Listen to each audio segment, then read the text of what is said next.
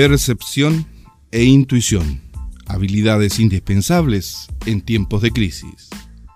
En tiempos de transición, de cambio, en los que predomina el caos, el mejor instrumento de navegación es una percepción aguzada. La percepción nos permite hacer distinciones, transformar lo invisible en visible, y eso nos permite intervenir. Pero en estos tiempos hay otras características fundamentales, además de la percepción aguzada. Una de ellas es la intuición. Tomar decisiones correctas con datos incompletos. Es algo que no se enseña en las escuelas y que las mujeres tienen una ventaja competitiva sobre los hombres, pues por naturaleza ellas son más intuitivas que ellos.